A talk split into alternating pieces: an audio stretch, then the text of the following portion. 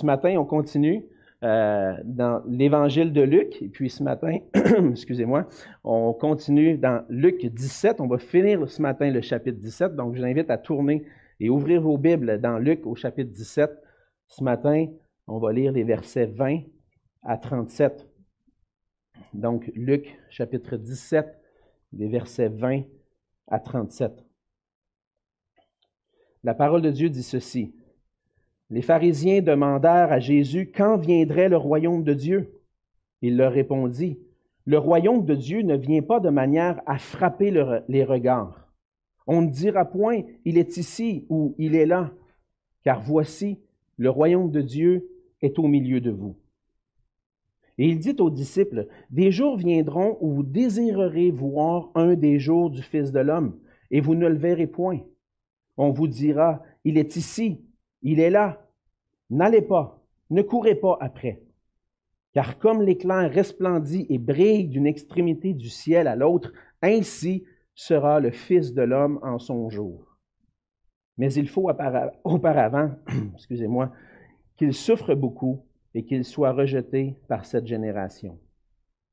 Ce qui arriva du temps de Noé arrivera de même au jour du Fils de l'homme. Les hommes mangeaient, buvaient, se mariaient et mariaient leurs enfants, jusqu'au jour où Noé entra dans l'arche. Le déluge vint et les fit tous périr. Ce qui arriva du temps de Lot arrivera pareillement. Les hommes mangeaient, buvaient, achetaient, vendaient, plantaient, bâtissaient. Mais le jour où Lot sortit de Sodome, une pluie de feu et de soufre tomba du ciel et les fit tous périr. Il en sera de même le jour où le Fils de l'homme paraîtra. En ce jour que celui qui sera sur le toit et qui aura ses effets dans la maison ne descende pas pour les prendre, et que celui qui sera dans les champs ne retourne pas non plus en arrière. Souvenez-vous de la femme de Lot. Celui qui cherchera à sauver sa vie la perdra, et celui qui la perdra la retrouvera.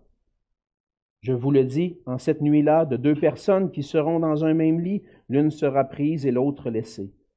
De deux femmes qui moudront ensemble, l'une sera prise et l'autre laissée. De deux hommes qui seront dans un champ, l'un sera pris et l'autre laissé. Les disciples lui dirent, Où sera ce Seigneur? Et il répondit, Où sera le corps? Là s'assembleront les vautours. Ce qu'on vient de lire, c'est la parole de Dieu, la parole de notre Seigneur, et puis on va se courber dans un mot de prière pour qu'on puisse la recevoir comme sa parole. Prions. Seigneur notre Dieu, merci pour ta grâce envers nous et merci de t'être révélé à nous. Merci du privilège qu'on a de te connaître de pouvoir, euh, à travers cette, euh, parole, Seigneur, euh, découvrir qui tu es et ton plan parfait pour nos vies.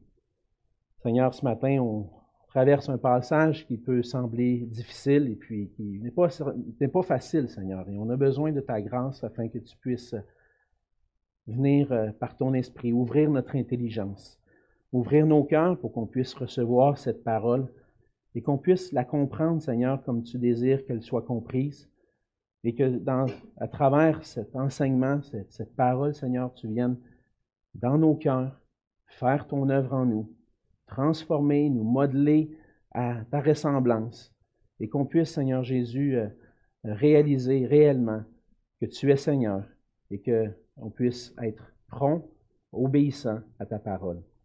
Sois avec moi, Seigneur, que tu puisses être avec mes lèvres afin que je puisse communiquer clairement ce qui se trouve dans ce texte, Seigneur, que je puisse pas m'égarer. Conduis-moi dans, ta, dans la, voie que tu veux que j'enseigne et que tu puisses, euh, que, que je puisse être caché, Seigneur, derrière toi et que ce puisse être toi qui parles à travers cette parole. Et c'est dans le nom de Jésus que je te prie. Amen. Amen.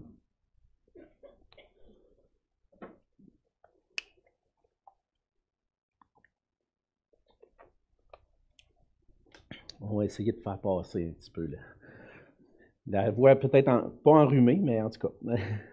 Lorsqu'on regarde ensemble l'ensemble des Écritures, lorsqu'on regarde les Écritures, il y a un thème qui traverse l'ensemble des Écritures. Il y a un thème qui est tellement important. Il y a plusieurs thèmes centraux dans les Écritures, mais je pense que le thème le plus important qu'on voit dans l'ensemble des Écritures, d'un couvert à l'autre, de la Genèse jusqu'à l'Apocalypse, c'est le thème du royaume de Dieu. C'est le thème central on voit à travers ce thème-là que les Écritures nous présentent Dieu comme le monarque absolu, le, roi souverain sur toute chose, le roi qui a tout créé et le roi auquel on doit se soumettre.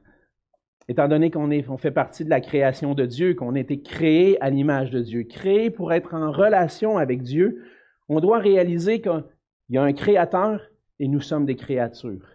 Et en tant que créature de Dieu, on doit reconnaître Dieu comme le roi suprême, celui à qui on doit se soumettre.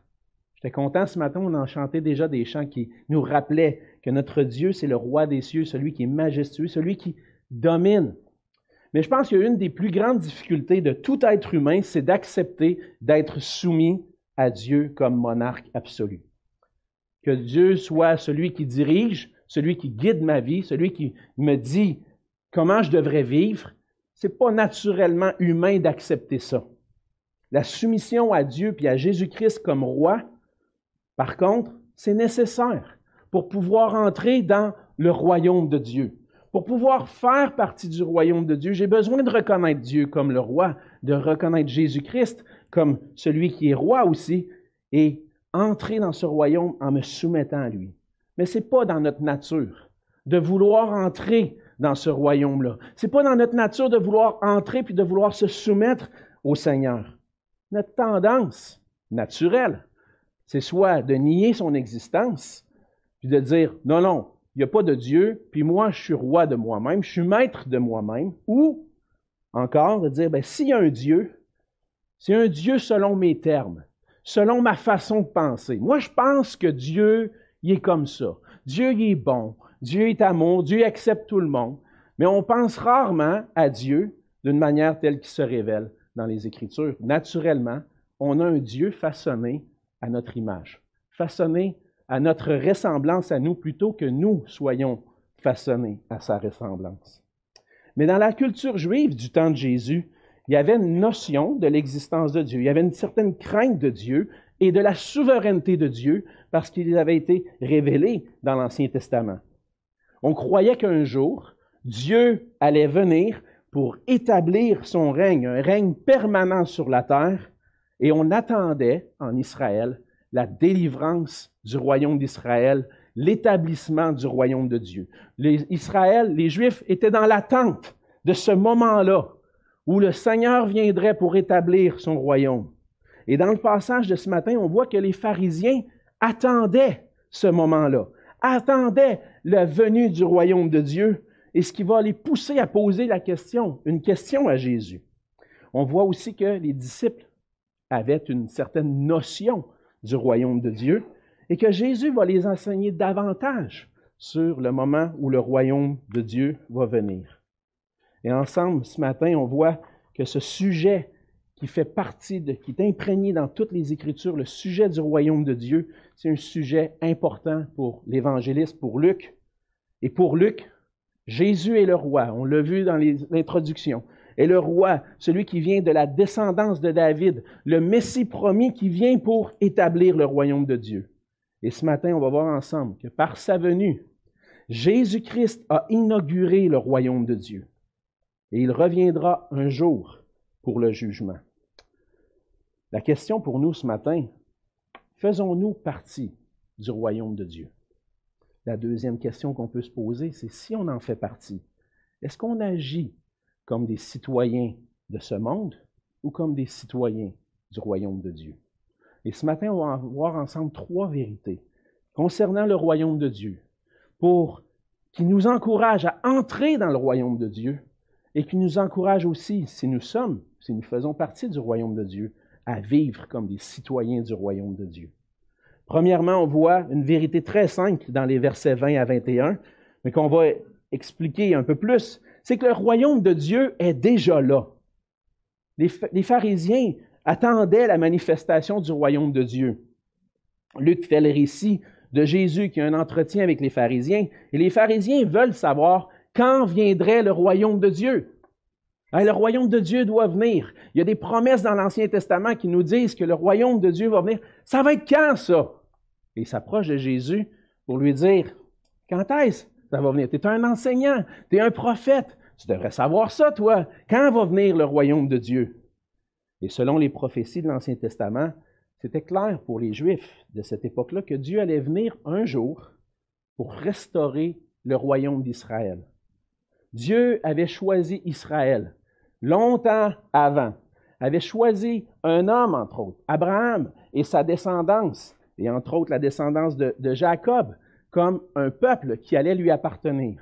C'était en quelque sorte un, établissement, un début du royaume de Dieu. En choisissant Israël, ceux qui faisaient partie d'Israël, ceux qui faisaient partie de ce peuple-là, faisaient partie du peuple de Dieu. Israël était le peuple de Dieu. Mais Dieu avait établi au mont Sinaï une alliance avec ce peuple-là. Et il leur avait dit, si vous obéissez à mes lois, à mes commandements, je vais vous bénir dans le pays dans lequel je vais vous conduire. Il allait conduire euh, Israël dans un pays qui allait être bon, où coule le lait et le miel. Il allait avoir la bénédiction d'une relation avec Dieu, d'être le peuple de Dieu en obéissant à ses lois. Mais dans cette alliance-là, évidemment, lorsqu'on connaît bien l'Ancien Testament, on sait qu'Israël n'a pas été fidèle à l'alliance avec Dieu. Et à cause de ça, Dieu a jugé. Il y a eu un jugement de la part de Dieu sur Israël jusqu'au point que le royaume d'Israël, la terre promise où ils habitaient, a été complètement dévastée, complètement détruite, puis ce peuple-là a été amené en captivité.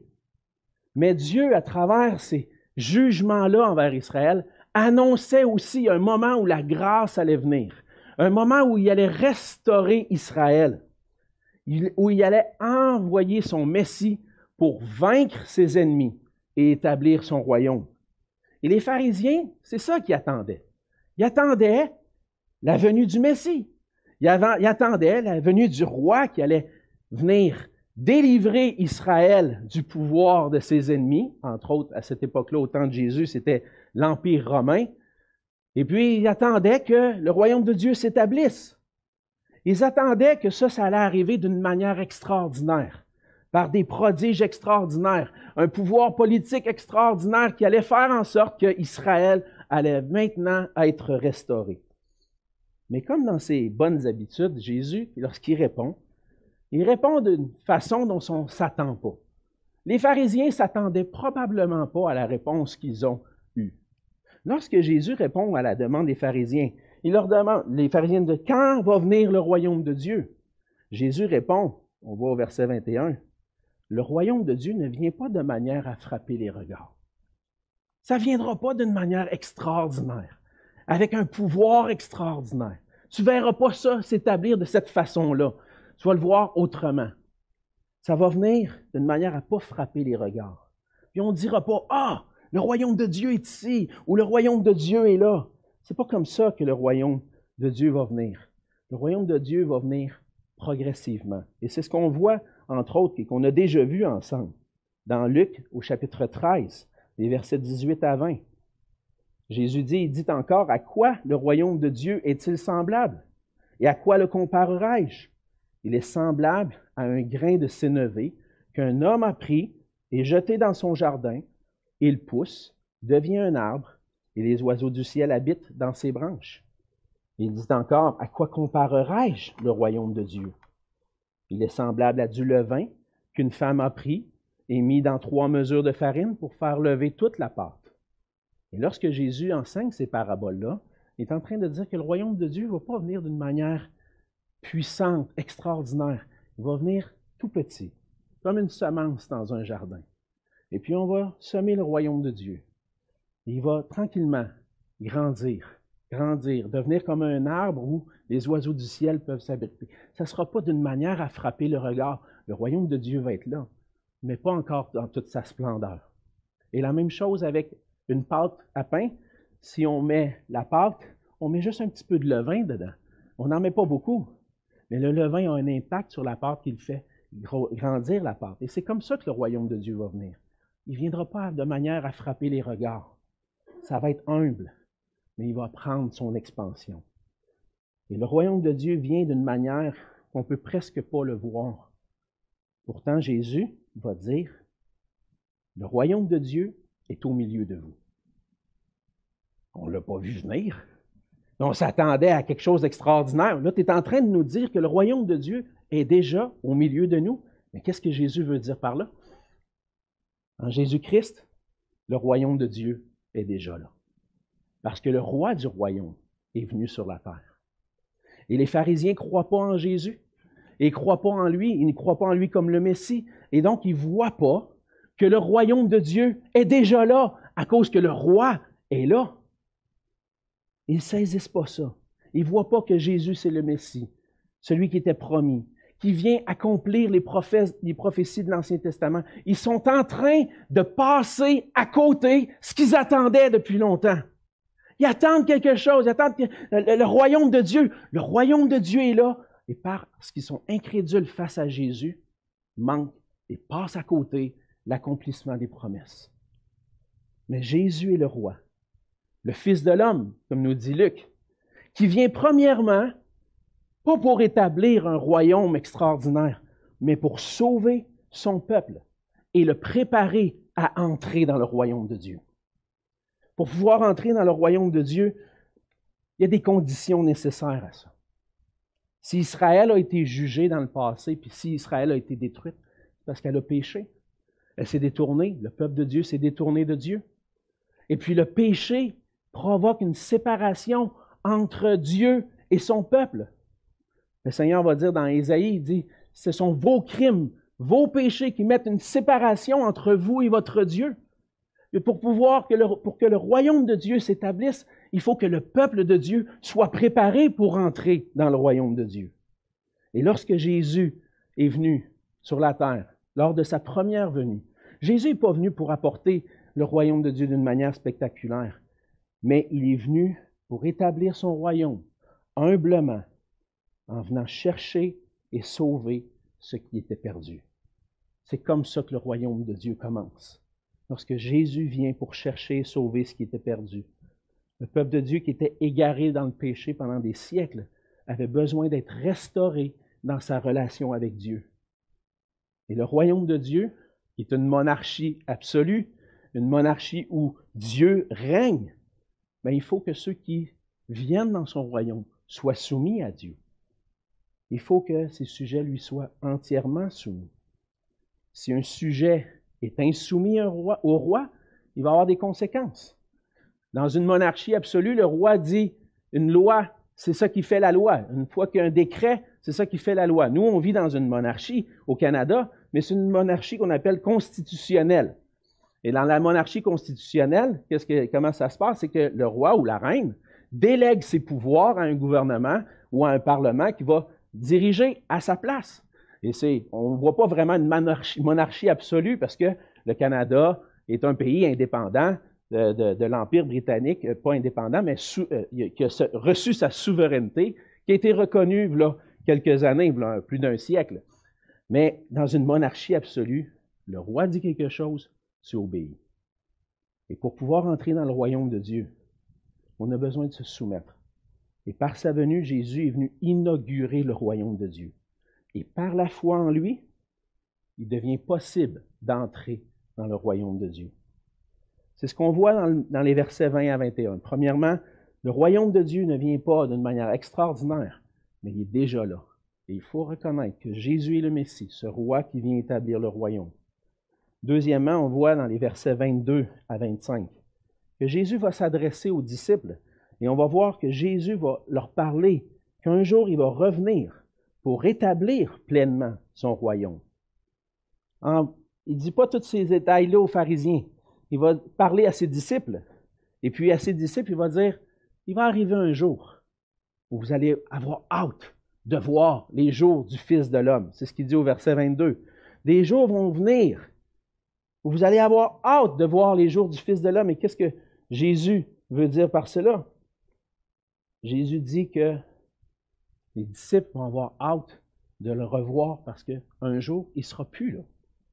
En réalité, c'est ce qui va arriver avec Jésus. Jésus va aller jusqu'à la croix. Il va mourir, il va ressusciter, il va monter au ciel. Et puis, on va être dans ce royaume de Dieu qui est inauguré. Mais les disciples vont attendre le moment où le Fils de l'homme va être manifesté dans toute sa gloire. Et à ce moment-là, les disciples, lorsque Jésus n'est pas là, Jésus va dire, vous allez attendre, vous allez avoir ce, désir de voir le Fils de l'homme revenir pour établir son règne et pour apporter le jugement. Mais en attendant, les disciples vont être dans l'attente de cette réalisation-là. Les disciples qui ont connu Jésus pendant son ministère, on voit vers la fin du ministère que Jésus déjà annonce qu'il va quitter et qu'il va aller au ciel. Les disciples sont attristés par ça. Mais dans Jean 14, au verset 1 à 3, Jésus va leur faire une promesse. Il dit que votre cœur ne se trouble point. Croyez en Dieu et croyez en moi. Il y a plusieurs demeures dans la maison de mon Père. Si cela n'était pas, je vous l'aurais dit, je vais vous préparer une place. Et lorsque je m'en serai allé et que je vous aurai préparé une place, je reviendrai et je vous prendrai avec moi, afin que là où je suis, vous y soyez aussi. Alors, ce n'est pas encore réalisé, ça. Jésus n'est pas encore parti, mais il leur dit, un jour, vous allez avoir hâte. Vous allez avoir hâte au jour de voir les jours du Fils de l'homme, de voir le jour où Jésus va revenir pour établir son règne. Et de la même façon, ceux qui ont cru en Jésus, ceux qui ont placé leur foi en Jésus aujourd'hui, attendent le retour du Seigneur. Et depuis que le Seigneur est monté au ciel, son Église, le royaume de Dieu, le peuple de Dieu est dans l'attente du retour de Jésus-Christ pour que Jésus, on puisse être avec lui pour toujours. Et c'est ce qu'on attend. Mais quand Jésus va revenir, ça va se passer d'une certaine façon. Et Jésus va mettre en garde les disciples parce qu'il dit, euh, vous allez avoir hâte de voir le jour du Fils de l'homme, mais vous n'allez pas le voir. Pourquoi le Fils de l'homme va partir? Mais on va vous dire, au verset 23, il est ici, il est là. Il dit, allez, pas courir après ça. Jésus les met en garde parce qu'il y en a qui vont dire, ah, Jésus est revenu. On l'a vu, il est à tel endroit, puis là, ah oui, ok, on va aller le voir. Mais Jésus dit, pas comme ça, ça va se passer. Courez pas après. Quand même qu'on dirait, Jésus est revenu, il est ici, il est là. Courez pas après ça. Parce que la manière dont le retour de Jésus va se produire, ça va se faire d'une manière évidente pour tous. Ça ne sera pas en secret. Lorsque Jésus va revenir, ça va être évident. Et Jésus va donner l'exemple, ou utiliser euh, une parabole avec l'éclair, une métaphore pour dire comment ça va se passer. Il dit, car comme l'éclair resplendit et brille d'une extrémité du ciel à l'autre, ainsi sera le Fils de l'homme en son jour. Certains vont penser, parce que lorsqu'il dit comme l'éclair, on pourrait dire, ouais, mais l'éclair, c'est comme instantané. Hein? Elle flash, puis on ne la voit plus. On pourrait s'attarder à cette caractéristique-là de l'éclair. Le Seigneur Jésus va revenir instantané. Ah, il, était là, mais il est rendu où? Mais c'est pas comme ça. C'est pas cette caractéristique-là de l'éclair qu'il faut regarder. Lorsqu'on est dehors, souvent pendant l'été, avec les enfants qui jouent au baseball, des fois on est assis, on regarde le match, puis là, au loin, on voit une éclair traverser le ciel. Puis c'est pas trop long qu'elle est dans l'assistance, puis les gens qui sont là, oh, oh, oh, oh, tout le monde a vu. Tout le monde a vu l'éclair. Ça a flashé dans un instant. Mais ce n'est pas ça, la caractéristique que Jésus veut souligner. Ce qu'il veut souligner, c'est que tout le monde va voir. Tout le monde va réaliser que le Fils de l'homme est revenu. Lorsque Jésus va être de retour pour établir son règne, établir, je vais dire, réaliser pleinement son règne, ça va être évident pour tous. Alors les disciples qui entendent, ah, Jésus est revenu, ah, il est là, il est là. Allez pas là. Allez pas là, parce que quand, quand je vais revenir, vous allez le savoir. Vous allez être évident pour tout le monde. Puis je vais revenir pour établir mon règne et ça va être évident. De la même façon, lorsque Jésus va revenir, tous sauront qu'il est là.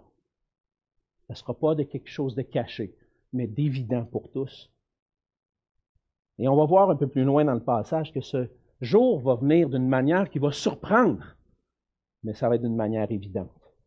Donc Jésus prépare ses disciples à éviter de courir après les rumeurs de son retour, parce qu'ils vont être en attente de retour. Oh, Jésus est revenu.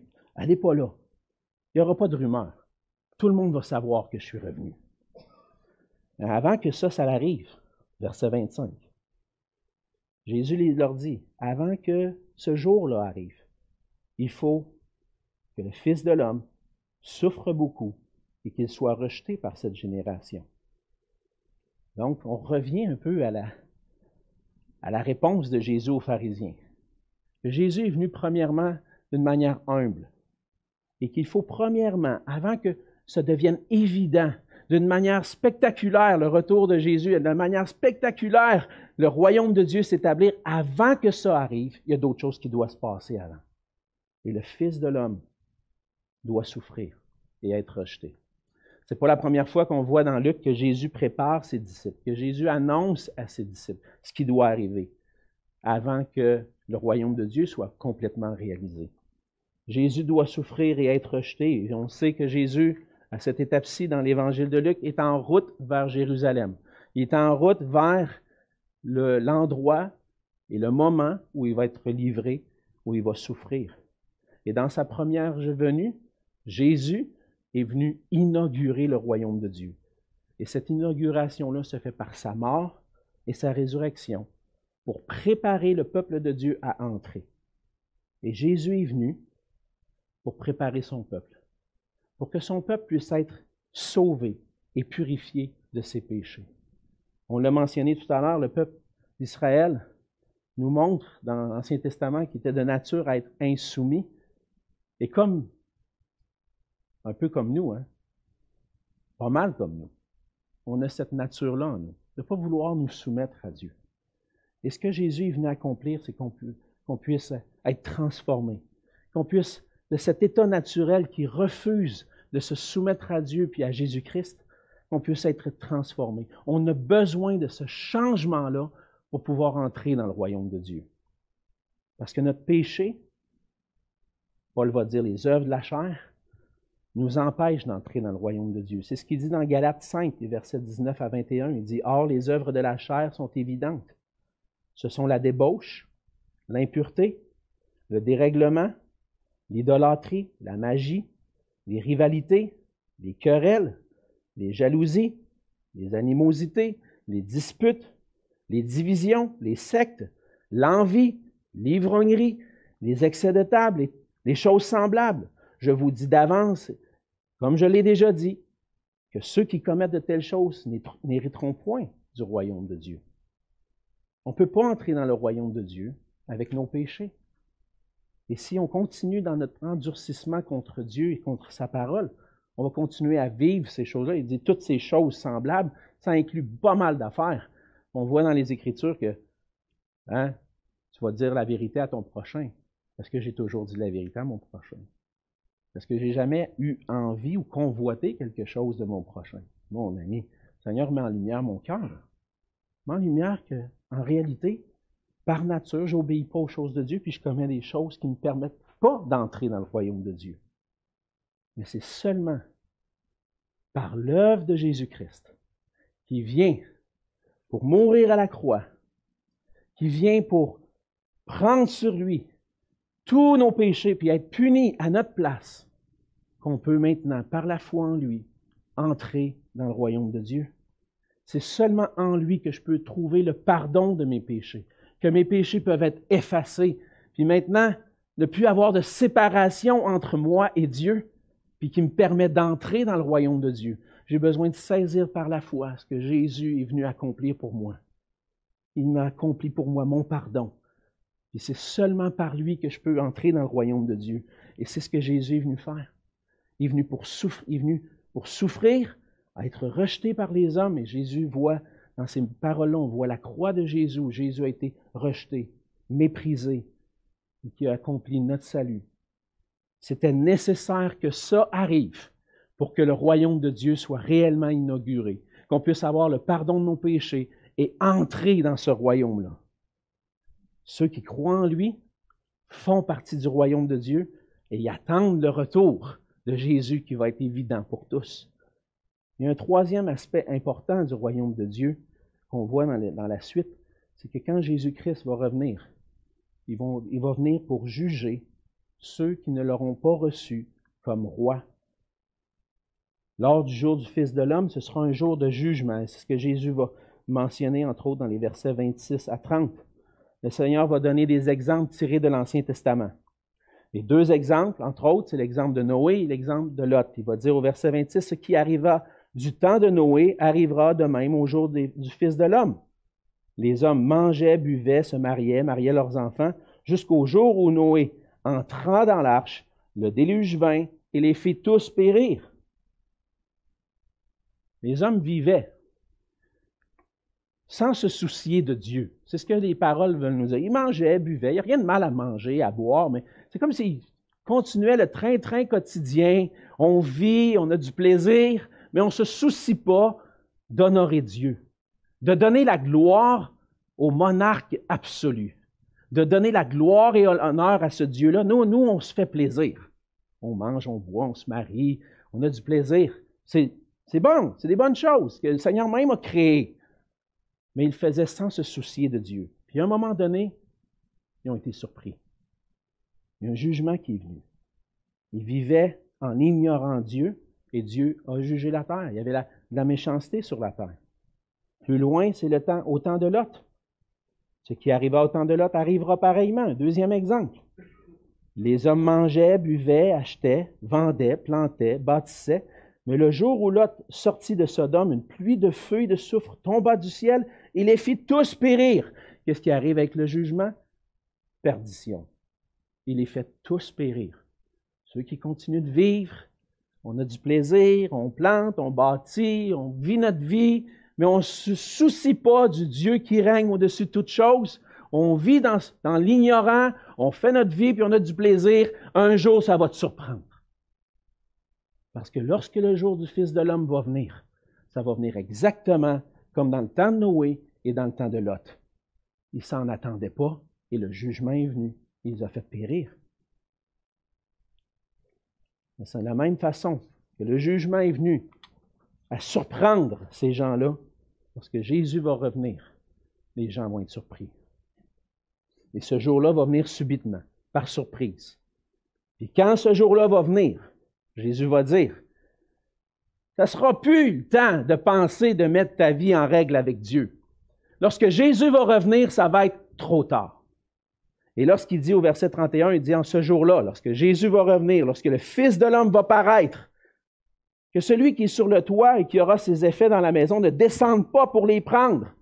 On va pas, va pas courir après tes affaires, là, ton petit confort, ton, ordinateur, ton iPhone ou euh, la, bébelle que t'aimes. Va pas courir essayer de sauver ça. Ça donnera rien. regarde ce que Lot était, a été averti, qu'est-ce qu'il a fait? Il a couru. Puis il n'a pas regardé en arrière.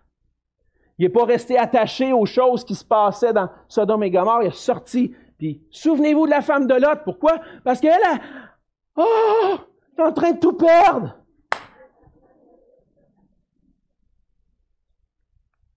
Ça va arriver de la même façon quand Jésus va revenir. Quand Jésus va revenir, ça sera plus le temps de regarder en arrière puis de dire Oh, mes belles affaires, il est trop tard, sauve-toi, essaye de te sauver, mais il va être trop tard. Parce que Christ, parce que Christ va venir pour juger et ça va te prendre par surprise. Et ce que tu entends ce matin, c'est l'avertissement de Seigneur Jésus maintenant qui te fait grâce. Puis qui dit Sauve-toi de ce jour-là. Sauve-toi. Parce que ça va être tu ne voudras pas vivre ça. Et le jugement va être évident pour tous. Il va mettre en garde les disciples. Il va dire, ça va surprendre. Il y en a qui vont être pris, il y en a d'autres qui vont être laissés, il y en a qui vont être laissés en arrière. Puis là, qu'est-ce que Jésus veut dire par là? Je pense que par ce passage-là, Jésus est en train de dire, lorsque je vais revenir, il y en a qui vont être enlevés, qui vont être gardés, ils vivront pas le jugement qui vient, un peu comme Noé a réussi à s'enfuir dans l'arche. Lot a réussi à s'enfuir de Sodome et Gomorre. Eux vont être gardés, ils vont être pris, et d'autres vont être laissés pour subir le jugement. Et là, les disciples vont dire, ben, ça va être où ça que ça va se passer? Encore une fois, Jésus va répondre, avec une réponse qui dit, qui dit, tu vas le savoir quand ça va arriver. Avec un proverbe qui dit, où sera le corps, là s'assembleront les vautours. On voit souvent ça sur la route, quand on se promène sur l'autoroute, des fois un animal, un chevreuil qui s'est fait frapper par une voiture, puis là, lorsqu'on approche, on voit les oiseaux tourner autour. On voit les vautours. hein, qui veulent venir manger. Puis on approche, puis là, on voit, bon, il y a des oiseaux autour qui sont en train de manger la carcasse. Mais quand il y a une carcasse, on est capable de le voir de loin. Les oiseaux tournent autour. C'est un peu la même chose, je pense, que Jésus est en train de dire. Lorsque ça va venir, tu veux savoir ça va être où? Tu vas le voir. Tu vas le savoir qu'il y a eu un jugement. Jésus va revenir d'une manière évidente pour juger ceux qui n'auront pas cru en lui. Alors, Jésus vient, Jésus est venu pour inaugurer le royaume de Dieu, puis il va revenir pour, en son jour, pour juger tout être humain. Mais le royaume de Dieu est déjà là. Parce que Jésus est venu sur la terre. Parce que Jésus est venu établir son royaume. Et son royaume, comment est-ce qu'il est visible? Il est visible à travers l'Église locale, à travers des gens qui placent leur foi, leur confiance en Jésus-Christ seul pour leur salut. Et le royaume de Dieu, tranquillement, progresse.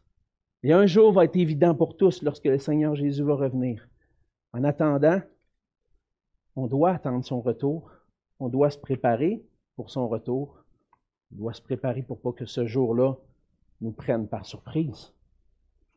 Alors la question, es-tu prêt pour ce jour quand Jésus va revenir? As-tu reconnu Jésus-Christ comme ton Sauveur, ton Seigneur, le Roi qui est venu inaugurer le royaume de Dieu?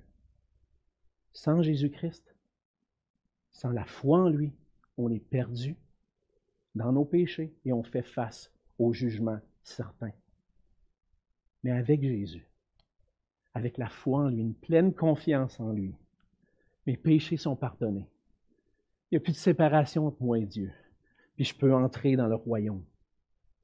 Mais peut-être qu'un jour, tu as placé ta confiance en Jésus, tu as dit, tu l'as reconnu, moi je suis un pécheur. C'est clair, moi dans ma nature, je regarde mon cœur, c'est clair, je veux rien savoir de Dieu. J'ai vécu en voulant rien savoir de Dieu. J'ai vécu en vivant qu'est-ce que Dieu pense. Moi, je m'en fous, puis j'ai fait le contraire de ce que Dieu dit. Peut-être qu'il est arrivé à ce moment-là dans ta vie de réaliser, moi, j'ai vécu ma vie jusqu'à maintenant en n'étant pas conforme à la volonté de Dieu, puis je suis un pécheur, puis je suis perdu. De te placer ta foi en Jésus-Christ pour ton salut, si c'est ça qui est arrivé, réellement dans ton cœur, tu un enfant de Dieu. Maintenant, la question c'est, vis-tu dans l'attente du retour de Jésus? Vis-tu en voulant préserver ta vie sur la terre, en cherchant ton confort, en dire Seigneur, reviens pas tout de suite, j'ai d'autres choses à vivre avant que tu reviennes. On a pensé ça, hein, des fois. Ah, ben moi, j'aimerais ça me marier. J'aimerais ça avoir des enfants. Ah, j'aimerais ça avoir des petits-enfants. Ah, j'aimerais ça vivre ma retraite avant que le Seigneur revienne. Est-ce que c'est pas être attaché aux choses qui sont inutiles? Est-ce que quand le Seigneur va revenir, c'est pas ça vraiment qui va nous combler de joie? Des fois, on s'attarde à ces choses-là. Et comme disciples de Jésus-Christ, on peut être distrait puis travailler à notre confort. Mais le Seigneur nous demande de ne pas chercher à préserver la vie sur la terre. regarde en marchant en avant, en regardant à Christ. Marcher avec Christ, c'est espérer dans un confort, mais dans la vie éternelle. Lorsque Jésus va revenir et que son royaume va être pleinement réalisé. Et je prie. Je prie pour moi. Et je prie pour vous. Je prie que aucun d'entre nous soit surpris par le retour de Jésus. Mais qu'on puisse vivre dans cette attente-là, qu'on puisse veiller comme une sœur disait cette semaine, qu'on puisse avoir de l'huile dans nos langues quand le Seigneur va revenir. Qu'on puisse avoir cet esprit qui nous, qui nous, qui nous vivifie, qui nous fait rendre l'attente de Jésus comme Seigneur revient. Maranatha, j'ai hâte que tu reviennes. Et on doit faire connaître en attendant qu'on fait partie du royaume et que le Seigneur appelle à entrer dans le royaume de Dieu. Donc, on doit rester attaché au Seigneur, être dans l'attente de son retour, là où il va manifester sa gloire. On doit encourager d'autres. C'est le temps maintenant d'entrer dans le royaume de Dieu. Et c'est ça notre tâche aujourd'hui, d'appeler les, les, gens autour de nous, leur dire que le royaume de Dieu est déjà là et qu'ils peuvent maintenant entrer. Alors, frères et sœurs, soyons attachés au Seigneur. Attendons son retour, puis travaillons ensemble à faire connaître son royaume, son salut, en attendant qu'il revienne. Prions ensemble. Seigneur notre Dieu, on veut te dire merci pour ta parole. Seigneur Jésus, merci de nous avoir prévenus d'avance. Et Seigneur, puisses-tu faire en sorte que aucun qui est ici ce matin puisse ressortir sans avoir cette assurance d'avoir ses péchés pardonnés par la foi en toi. Qu'il puisse saisir cette occasion d'entrer dans ton royaume, Seigneur, avant qu'il soit trop tard, avant d'être laissé pour subir ce jugement. Seigneur, c'est des paroles difficiles qu'on entend ce matin qui viennent de toi, mais en même temps des paroles remplies de grâce parce que, Seigneur, tu nous avertis d'avance. Et je te prie que dans ta grâce, tu puisses faire en sorte que chacun d'entre nous puisse saisir ton cadeau, ton sacrifice par la foi et être sauvé. Aide-nous, Seigneur, en attendant ton retour, à ne pas fixer nos regards sur les choses de ce monde, à ne pas nous attarder, à nous attacher à notre vie sur la terre, à ne pas vivre comme des citoyens de ce monde, mais à vivre comme des voyageurs qui attendent ton retour et la réalisation complète de ton royaume.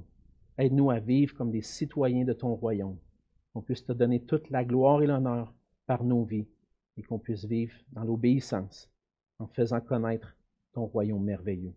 Et c'est dans le nom de Jésus que je te prie. Amen.